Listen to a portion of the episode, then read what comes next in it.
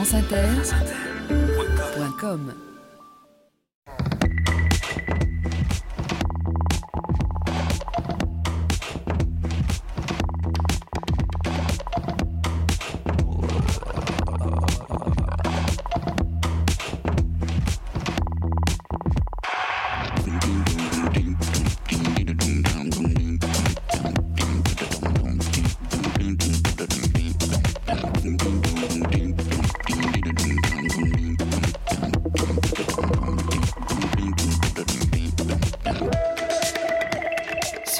épaules de Darwin, Jean-Claude Amezen.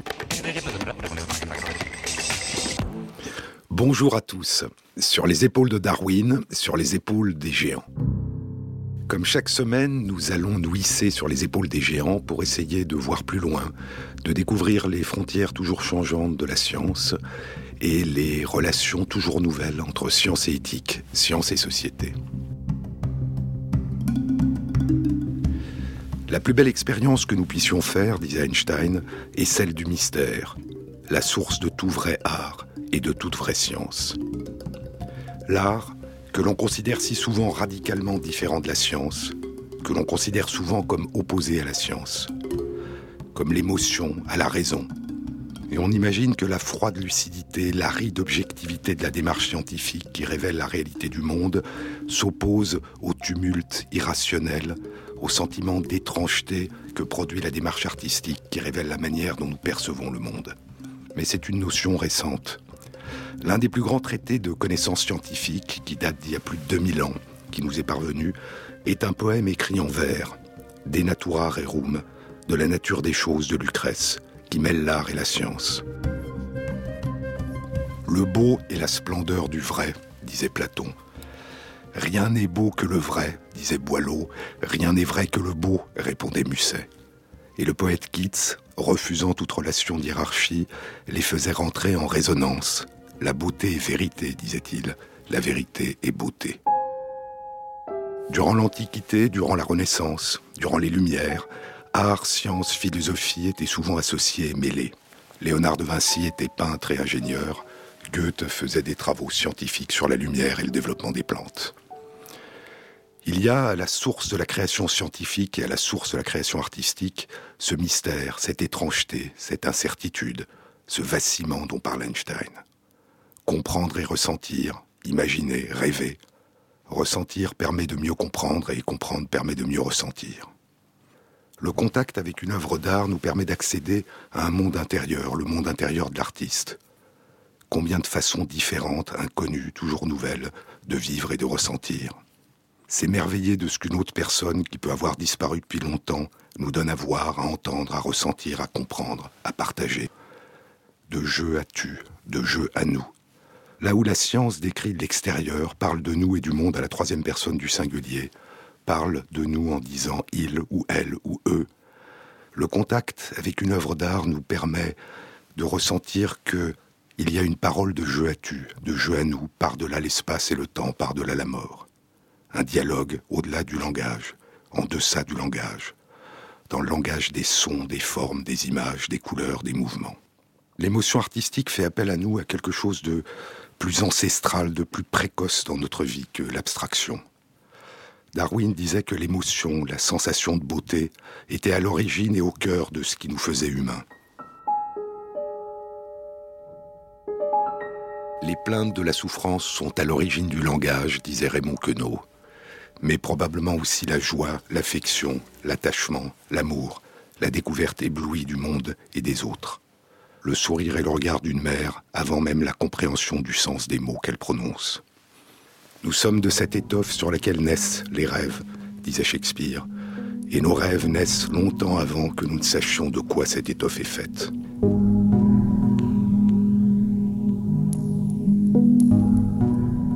Il n'y a pas, nous disent les neurosciences modernes, d'attention, d'intention, de choix, de mémoire, sans émotion. Elles sont le socle sur lequel nous nous construisons. L'émotion devant une œuvre d'art nous livre une partie du monde intérieur de l'artiste. Le peintre ne doit pas seulement peindre ce qu'il voit devant lui, mais aussi ce qu'il voit en lui, disait le peintre romantique Caspar Friedrich. Mais le peintre ne doit pas obligatoirement peindre. Une œuvre d'art n'est pas obligatoirement ce qu'une personne a créé, même si nous le pensons souvent en Occident. Il existe ailleurs, il a existé avant d'autres créations, d'autres formes d'art. Il existe en Chine des tableaux de pierre qu'on appelle des pierres de rêve.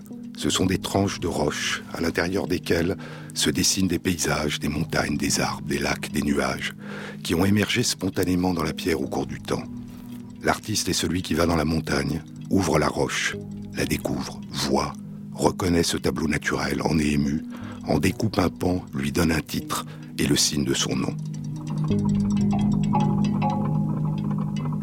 L'artiste peut être simplement celui qui nous donne à voir ce qu'il a découvert, ce qu'il a imaginé, ce qu'il a reconnu, ce qu'il a ressenti.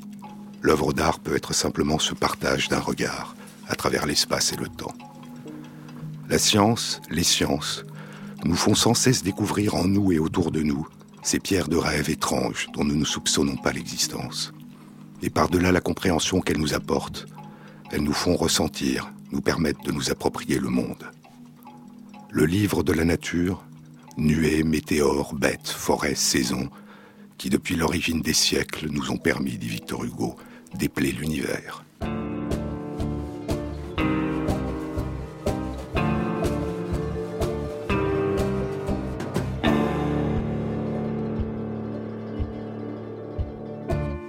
À toi perdu dans ces rivages, les marécages anciens qui dans la brume, enfant si brune, recherchait ton chemin dans les fougères, dans les fougères. Toi qui t'y perds, n'en reviens plus, t'adresse au nu plus. Les voix au loin appeler ton nom sans fin. Dans les fougères, dans les fougères. Où se tenait ton assassin?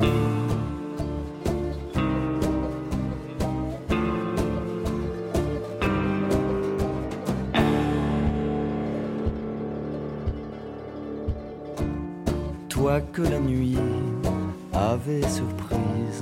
Refermant son écrin qui t'enfuyait à travers bois quand soudain trébucha dans les fougères,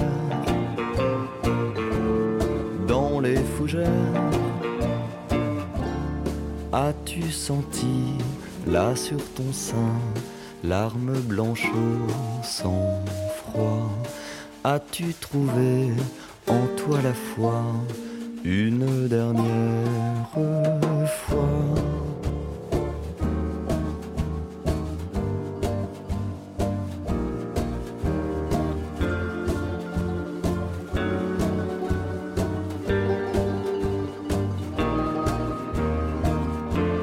Toi qui reposes dans ces ravines que la rosée fleurit, toi retrouvé comme endormi l'enfant sauvage dans les fougères, dans les fougères, dans les fougères. Jean-Claude Amezen sur France Inter. La beauté n'est pas une qualité inhérente aux choses elles-mêmes, elle existe seulement dans l'esprit de celui qui la contemple, disait le philosophe David Hume. Dans leurs tableaux, les peintres de la Renaissance italienne intégraient à la beauté des formes et des couleurs une géométrie invisible, mais perçue, les lois de la perspective, l'harmonie des proportions, les jeux d'ombre et de lumière, la profondeur de champ, le relief. D'où vient ce sentiment de beauté devant une surface, cette illusion qu'elle s'étend, qu'on peut y entrer et s'y perdre Galien, le médecin de l'empereur Marc Aurèle, et beaucoup plus tard Léonard de Vinci, avaient remarqué que les images reçues par nos deux yeux étaient légèrement différentes l'une de l'autre. Mais ce n'est qu'au début du XIXe siècle que fut proposée l'idée que, bien que le cerveau fusionne automatiquement et inconsciemment les deux images en une seule, les toutes petites différences entre ces deux images jouent un rôle essentiel dans la capacité du cerveau à produire, à déduire, à inventer une sensation d'espace, de relief, de volume, de profondeur de champ, et à inventer un monde en trois dimensions.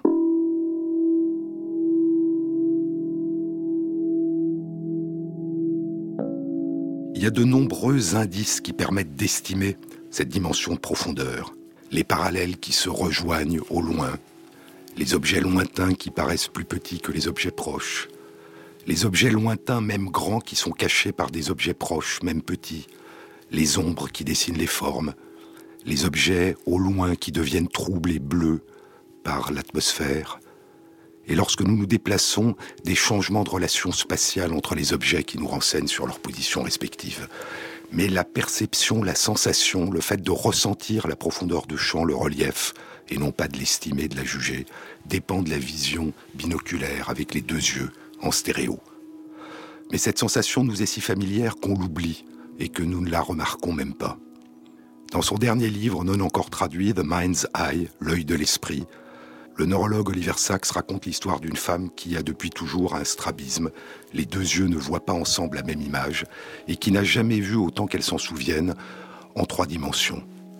Cela ne la gêne pas, pour elle c'est le monde tel qu'il est, qu'elle voit et qu'elle ressent. Mais elle est professeure de neurobiologie, elle sait tout des recherches sur la vision, et elle pense qu'elle imagine qu'elle peut se représenter ce qu'elle ne peut pas voir, mais qui ne lui manque pas vraiment. Et puis un jour, alors qu'elle a près de 50 ans, parce que sa vue commence à décliner, elle consulte et s'engage dans une rééducation avec des lunettes qui contiennent des prismes et permettent à ses yeux de converger sur une même image. Au début, elle ne perçoit rien. Puis un jour, dit-elle, je revenais à ma voiture et je vis le volant de la voiture. Il avait surgi du tableau de bord. Je n'avais aucune idée de ce que j'avais manqué jusque-là. Des choses ordinaires paraissaient extraordinaires, les fleurs paraissaient intensément réelles, gonflées, alors qu'avant elles paraissaient plates. Elle avait gagné non pas un nouveau sens, mais un degré, pour elle radicalement nouveau dans la vision. Pour elle, c'était vécu comme un nouveau sens, une nouvelle forme de perception. Elle ressentait autrement le monde, et pendant près d'un demi-siècle, la potentialité de voir en relief dormait dans son cerveau, prête à être réveillée.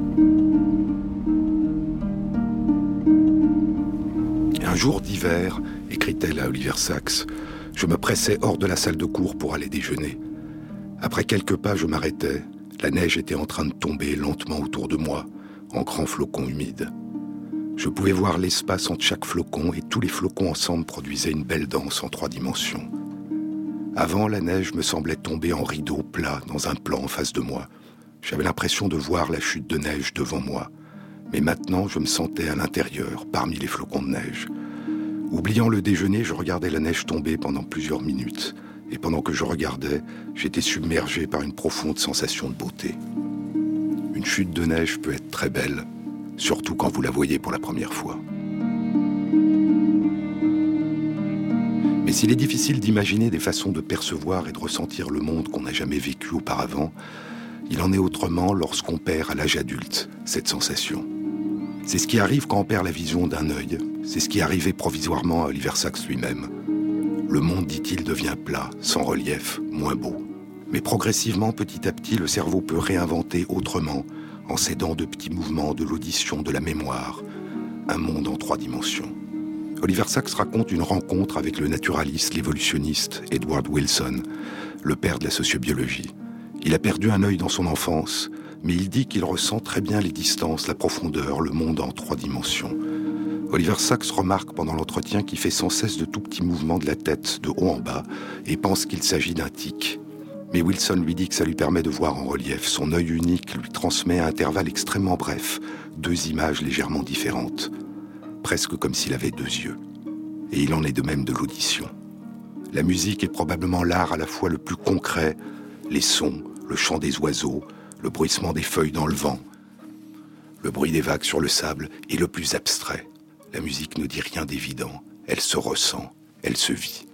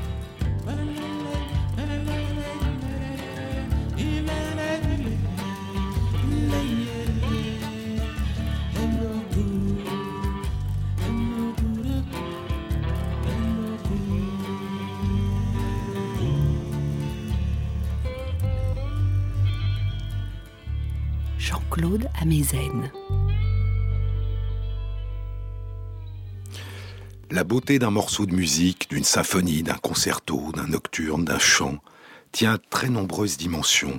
Le ton, le timbre, le rythme, la ligne mélodique, la structure globale de la mélodie, les contours, le lieu, la distance des sources de son, le volume et la forme de la pièce ou de la salle, la réverbération des sons, qui comptent dans la conception des salles de concert et des églises et qui font chanter les sons. La perte d'audition dans une oreille peut rendre soudain la musique plate, sans relief, sans vie, lui faire perdre une grande partie de son pouvoir émotionnel. Comme nos deux yeux qui donnent un relief aux formes, nos deux oreilles donnent un relief aux sons, parce que les sons ne sont pas perçus de manière identique dans l'espace et le temps par chacune de nos oreilles notre cerveau crée un monde sonore en plusieurs dimensions. Et là encore, progressivement, cédant de la mémoire, de la vision, des vibrations, le cerveau, la personne, peuvent réinventer cette richesse lorsque l'audition d'une oreille a été perdue, restaurant la plénitude du pouvoir émotionnel de la musique.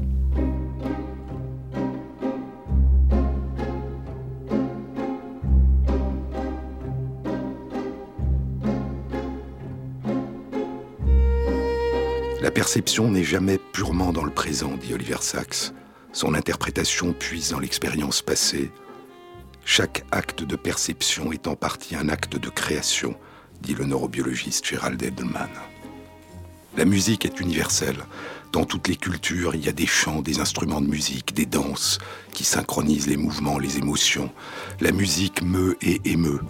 Écouter consciemment ou inconsciemment de la musique, c'est se souvenir, imaginer, rêver, anticiper, attendre, autant que répondre. Écouter une mélodie, dit le philosophe Tsukar Kandel, c'est à la fois entendre, avoir entendu et être prêt à entendre dans le même temps. Et imaginer une musique active dans le cerveau, le cortex auditif presque autant que l'entendre réellement. Et stimule aussi le cortex cérébral moteur, anticipant les mouvements. Pour un pianiste, l'exercice mental, entendre la musique et jouer dans sa tête, donne des résultats quasiment identiques à un exercice réel sur le piano. Et de la même façon que la tache aveugle dans notre rétine, la petite partie de notre rétine que troue le nerf optique, est automatiquement et inconsciemment remplie par le cerveau. De petites coupures dans une musique familière, où des petits segments de musique sont remplacés par des intervalles de silence, ne sont pas remarqués consciemment, mais entraînent chez celui qui écoute une activation du cortex cérébral auditif qui remplit de la musique connue cette petite tache temporelle de silence. La musique est comme une narration, elle raconte une histoire, elle aide à mémoriser des séquences, et les enfants apprennent souvent l'alphabet en chantant. On se joue les musiques en nous, on les écoute. Les mélodies entendues sont douces, disait le poète John Keats, mais celles qui ne sont pas entendues sont plus douces encore, celles qu'on entend en soi.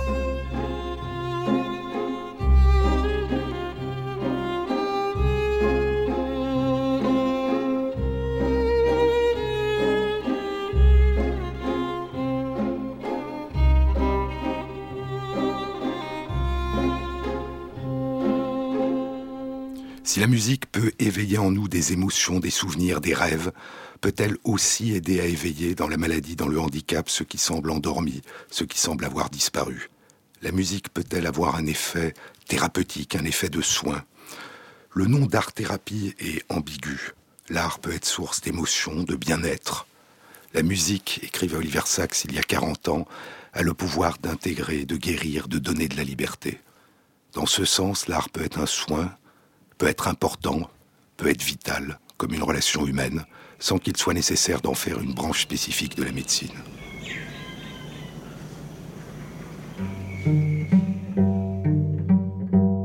Mais nous dit Oliver Sacks dans son livre Musicophilia, l'aide de la musique dans l'accompagnement des personnes atteintes de maladies ou en situation de handicap mental n'a véritablement commencé à être reconnue qu'à la fin des années 70. La musique a été utilisée pour aider des patients atteints de maladie de Parkinson. La maladie de Parkinson peut entraîner une difficulté à initier spontanément des mouvements, quelque chose dans le lien automatique habituel entre intention et mouvement est altéré. La personne peut devenir fixée, rigide, mais elle peut répondre à une stimulation. Et la musique agit comme une stimulation. Le corps peut se remettre à bouger en réponse à la musique. Je vous ai parlé de cette femme atteinte de la maladie de Parkinson dont Oliver Sacks raconte l'histoire. Les chants, les mélodies qu'elle connaissait lui redonnaient soudain le mouvement et un sentiment de réalité. Elle pouvait alors, disait-elle, danser hors du cadre et bouger librement avec grâce. C'était comme un souvenir soudain de ma propre mélodie de vie, de ma propre musique de vie. Mais l'effet de la musique ne dure qu'aussi longtemps que la musique. Vous êtes la musique tant que dure la musique, dit T.S. Eliot dans Four Quartets. Et c'est ce qui se passe dans la maladie de Parkinson. La musique est aussi utilisée pour des personnes qui souffrent d'aphasie, d'une perte de la capacité de parler en raison d'une atteinte dans le cerveau de l'air de la parole, de l'air de Broca, dans l'hémisphère cérébral dominant, en général l'hémisphère gauche. Mais la personne qui n'arrive plus à parler peut garder la capacité de chanter, de dire les paroles de la chanson en la chantant. Et elle découvre soudain qu'elle n'a pas perdu les mots, elle révèle aux autres qu'elle n'a pas perdu les mots. Ils sont quelque part en elle-même, même si elle ne peut plus les mobiliser pour dire ce qu'elle veut exprimer en parlant.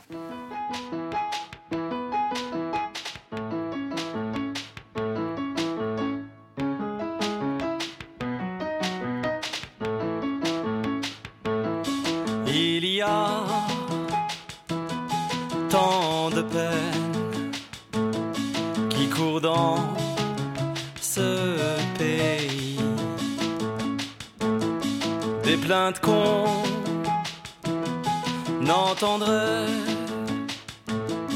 de loin si on pouvait. Mais il y a tant de bruit ici, on entend plus que lui le bruit blanc l'été.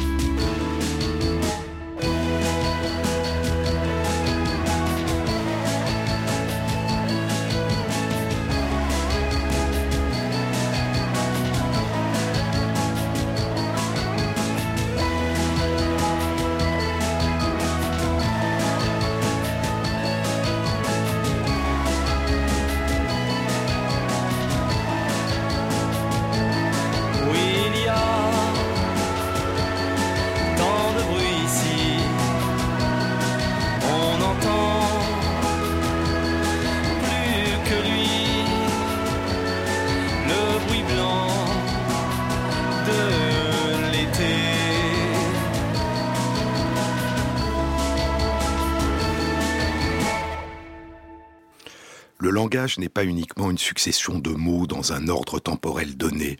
Il y a des inflexions, des intonations, un rythme, une musique. Et des personnes atteintes d'aphasie peuvent avoir perdu non pas les mots, mais cette musique. Elle parle de manière saccadée.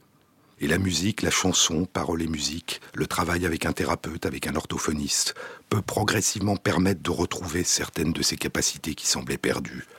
Et peut même parfois permettre de désenclaver les mots des paroles des chansons et de les utiliser intentionnellement pour dire ce qu'on veut exprimer. On pensait que c'était l'hémisphère droit qui prenait le relais de l'air de Broca, de l'air de la parole dans l'hémisphère gauche. C'est parfois le cas, révélant encore une fois l'extraordinaire plasticité du cerveau. Mais des travaux depuis une quinzaine d'années suggèrent qu'il existe souvent une hyperactivation de l'hémisphère droit qui inhibe la région qui est atteinte dans l'hémisphère gauche. Et la chanson, le dialogue en chanson avec le thérapeute, semble diminuer cette hyperactivation et redonner un degré de liberté aux airs de la parole. Contrairement à l'effet de la musique dans la maladie de Parkinson, ici la relation au thérapeute, à l'orthophoniste est essentielle. Le langage n'est pas simplement quelque chose de neurologique, de cérébral, le langage est social. Retrouver le langage, même si la musique aide, c'est s'inscrire dans un dialogue, dans une relation humaine, dans une interaction. Et c'est créer une relation, puiser en soi les éléments qui rendent possible cette relation que la musique, la chanson aident à accomplir, l'émerveillement de se réinventer.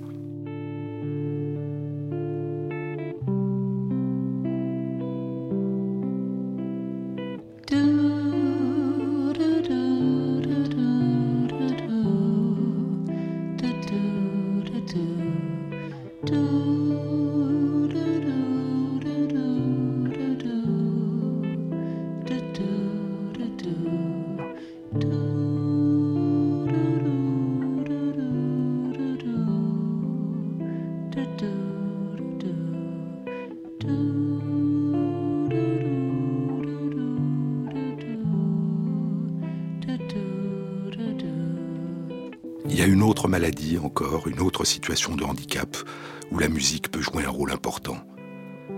La perte des fonctions cognitives qui peut avoir de nombreuses causes, dont les maladies neurodégénératives et dont la maladie d'Alzheimer. Et souvent, la maladie d'Alzheimer est décrite comme la perte de soi, comme la perte, la disparition de la personne.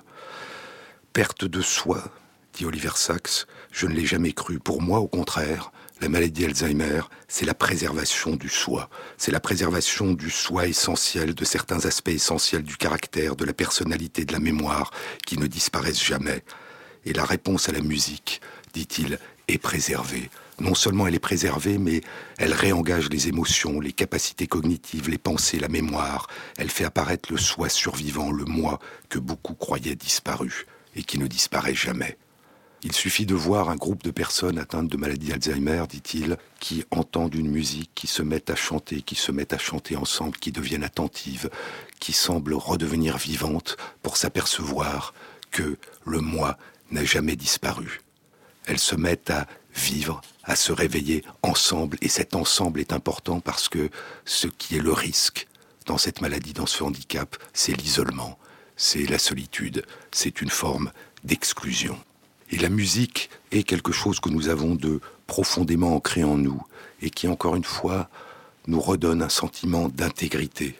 Chaque mélodie nous révèle, dit le philosophe Kandel, que le passé peut être là sans que nous ne le sachions et que le futur peut être présent sans que nous l'anticipions.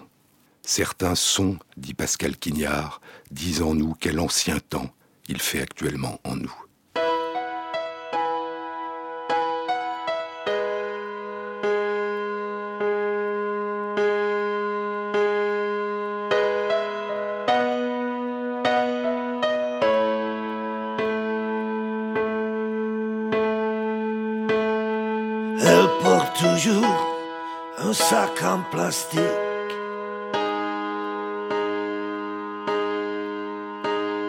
Avec de la bouffe macrobiotique.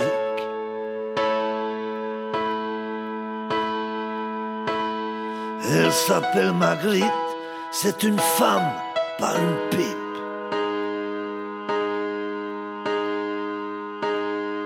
T'as pas de chance, elle pense quand elle danse.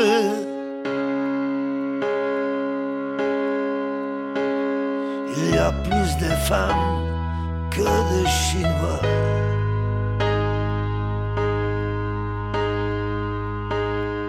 Elle pense à lui et à toi, toi, toi aussi.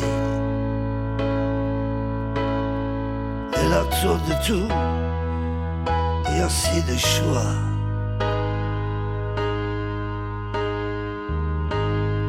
T'as pas de chance elle pense quand elle danse.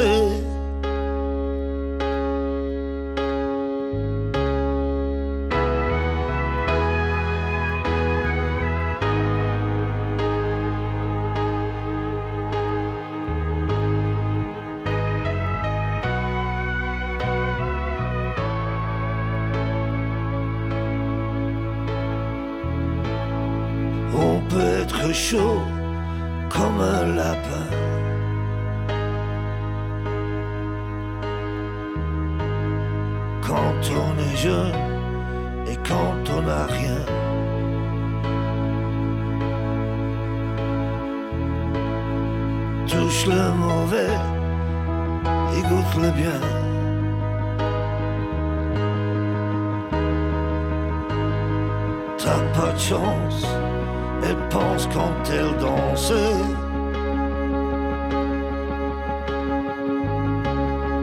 Ne joue pas trop le sérieux.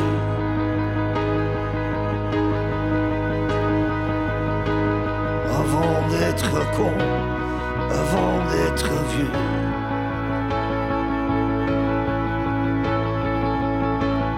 Avant de perdre la tête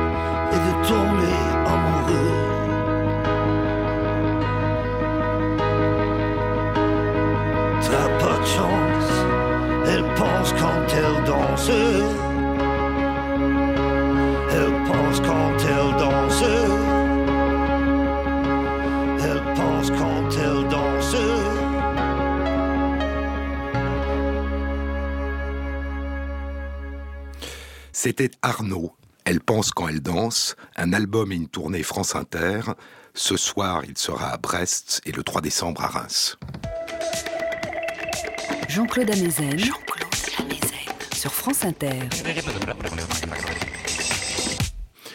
La musique peut restaurer chez ceux dont on a l'impression qu'ils ont disparu, qu'ils ne sont plus là, peut restaurer la présence, l'attention, faire revenir la mémoire, la parole. Il y a cette impression que lorsque la mémoire est modifiée, lorsqu'elle est changée, lorsqu'elle est transformée, lorsqu'elle semble plus fragile, il y a l'impression qu'il y a forcément une perte d'identité, qu'il y a forcément une détresse. Mais une forme d'oubli, ou en tout cas une forme d'oubli conscient, peut être à la fois source d'inquiétude, mais aussi source de joie, de bonheur. Des choses qui nous paraissent banales peuvent paraître soudain merveilleuses. Un lever de soleil, s'il est le premier lever de soleil, a quelque chose d'extraordinaire. Et donc il y a dans cette mémoire modifiée, dans cette mémoire changée, quelque chose qui peut favoriser l'inquiétude, la surprise, s'il n'y a pas d'environnement rassurant, mais qui au contraire peut être un facteur de joie, d'émerveillement, de découverte, de création. Que savons-nous de la capacité de personnes qui nous semblent lointaines, qui nous semblent distantes, qui nous semblent perdues en elles-mêmes, que savons-nous de leur capacité à véritablement être en relation avec nous? Nous ne savons pas grand-chose et des travaux récents nous suggèrent que les situations sont très différentes de celles que nous imaginons ou que nous avons l'habitude d'imaginer. Il y a des travaux récents qui ont consisté à essayer de regarder l'activité cérébrale par imagerie cérébrale en temps réel chez des personnes qui sont dans un état végétatif. Ce qu'on appelle un état végétatif, c'est une forme de coma. La personne semble n'avoir aucun contact avec le monde extérieur. Elle ne réagit pas, elle ne répond pas. Et l'idée était qu'elle était totalement coupée de l'environnement extérieur. Et puis, par l'imagerie, parce que on s'est aperçu chez des gens qui étaient conscients que, par exemple, l'activité de se promener dans sa tête, en imagination, à travers des pièces, ne mobilisait pas, n'activait pas les mêmes régions que, par exemple, le fait de s'imaginer en train de jouer au tennis. Eh bien, chez des gens qui étaient en état végétatif, on a commencé à leur poser des questions. Est-ce que votre prénom est Pierre? Est-ce que le prénom de votre femme est Isabelle? Est-ce que vous êtes né en France? Et on leur disait que si la réponse à cette question était non, qu'ils imaginent qu'ils se promènent dans une pièce, et si la réponse était oui, qu'ils imaginent qu'ils sont en train de jouer au tennis. Et on s'est aperçu qu'un certain nombre de ces personnes, dont on pensait qu'elles étaient complètement coupées de tout contact avec l'extérieur, eh bien répondaient correctement, ou qu'en tout cas leurs activités cérébrales correspondaient à des réponses qui étaient exactes. Ces personnes sont-elles conscientes? Sont-elles inconscientes? Nous n'en savons rien, mais ce qui est sûr, c'est qu'elles sont en relation, qu'elles le sachent ou pas, qu'elles sont en relation et qu'elles sont capables de percevoir, de répondre, d'analyser. Et donc nous réalisons encore une fois dans cette situation que notre capacité à imaginer ce qu'une personne comprend des relations que nous engageons avec elle est extrêmement pauvre par rapport à la réalité que nous pouvons explorer et découvrir.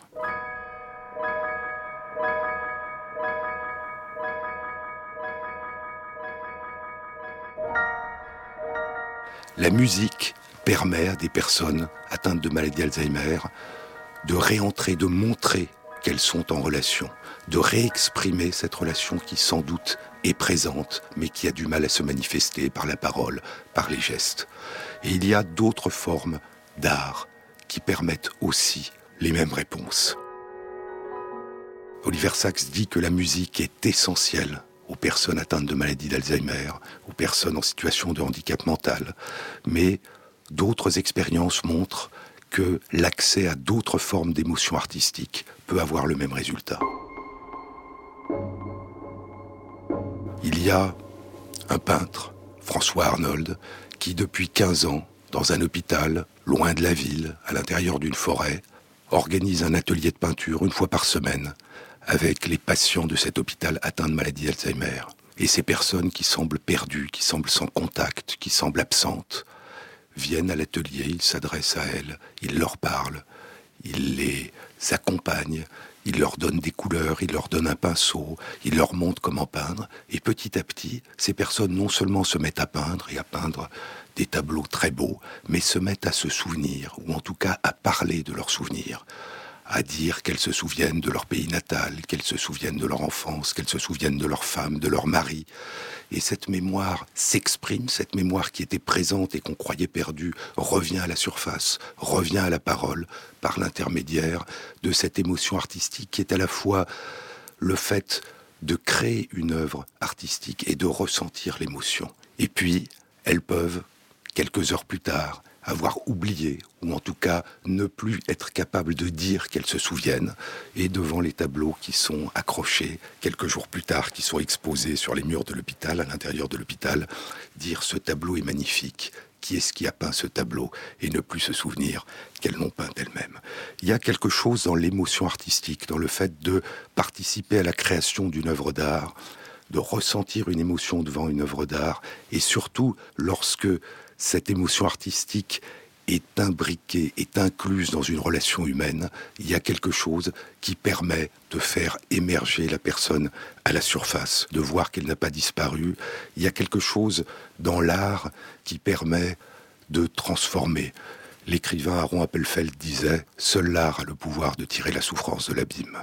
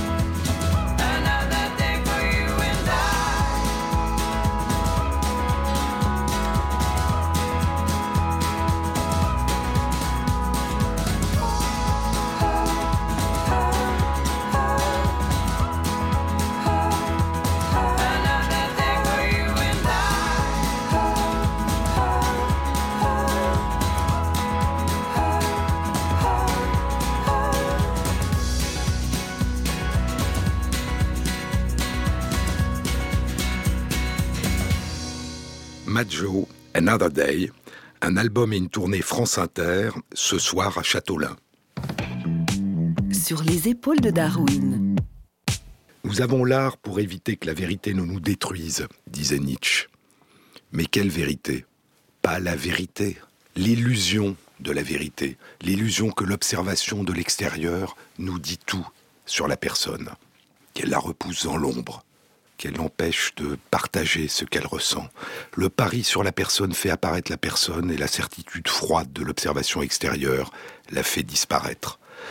L'émotion artistique nous donne une ouverture sur le monde intérieur des autres. Elle permet de puiser, d'ouvrir en soi ce que nous avons de plus humain. Mais elle n'intervient pas simplement dans la joie de tous les jours ou en soulageant la souffrance la maladie ou du handicap. Elle peut aussi, cette émotion artistique, cette sensation artistique, elle peut aider le thérapeute, elle peut aider le médecin.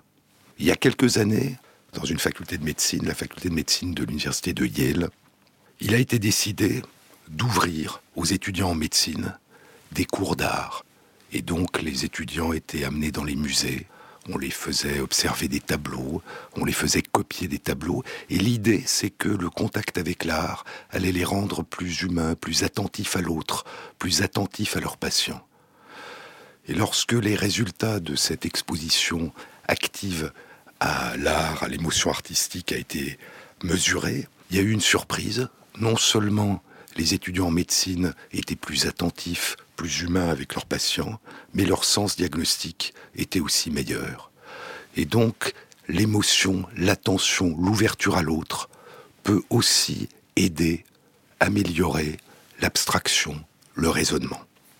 Darwin lui-même, à la fin de sa vie, dans son autobiographie, remarquait que depuis quelques années, les émotions artistiques, il ne les ressentait plus, et il jugeait ça non seulement comme une perte de bonheur, mais disait-il comme peut-être un affaiblissement du sens moral, du souci de l'autre, de l'attention à l'autre. Et l'art, sous toutes ses formes, qu'il soit créé ou qu'il soit ressenti, fait naître un, un, lien profond, un lien ancien, émotionnel, qui enrichit la relation humaine, qui efface la solitude, qui efface le sentiment d'isolement et de distance.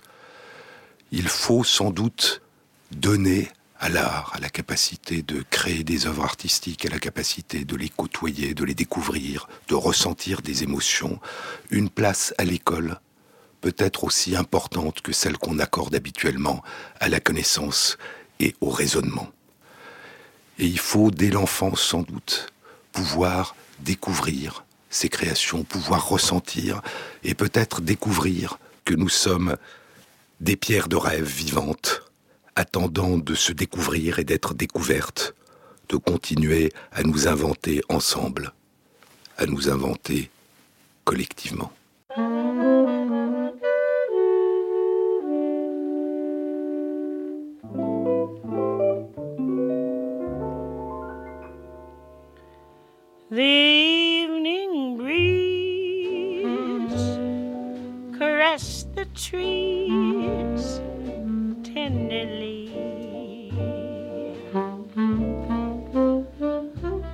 The trembling trees embrace the breeze tenderly.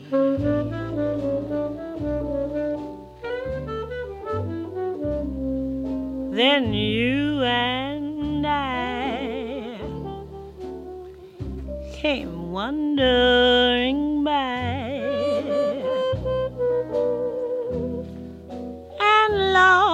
in a sigh were we. The shore was kissed by sea and mist tenderly. I can't forget how two hearts met breathlessly. Your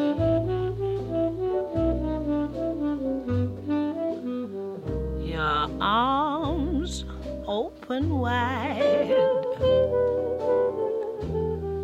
and close me inside You took my lips, you took my love so tenderly.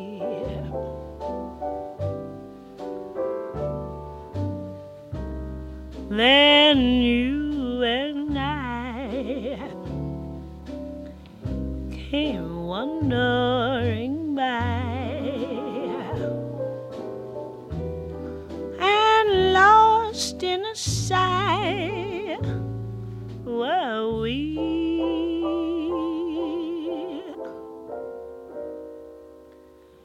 The shore was kissed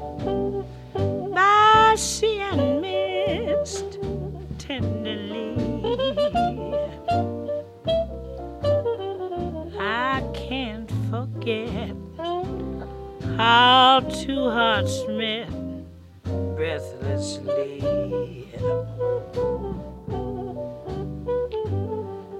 Arms open wide and close me inside. You took my lips, you took my love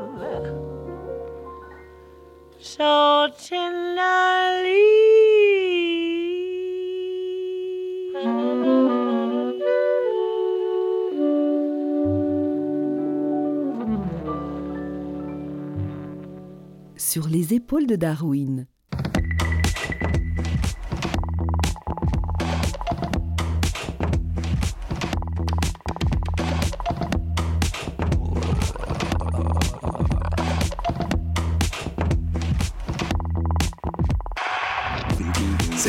A été réalisée par Michel Biou avec l'aide d'Ophélie Vivier et avec à la technique Sophie Moreno et Basile Bocquer.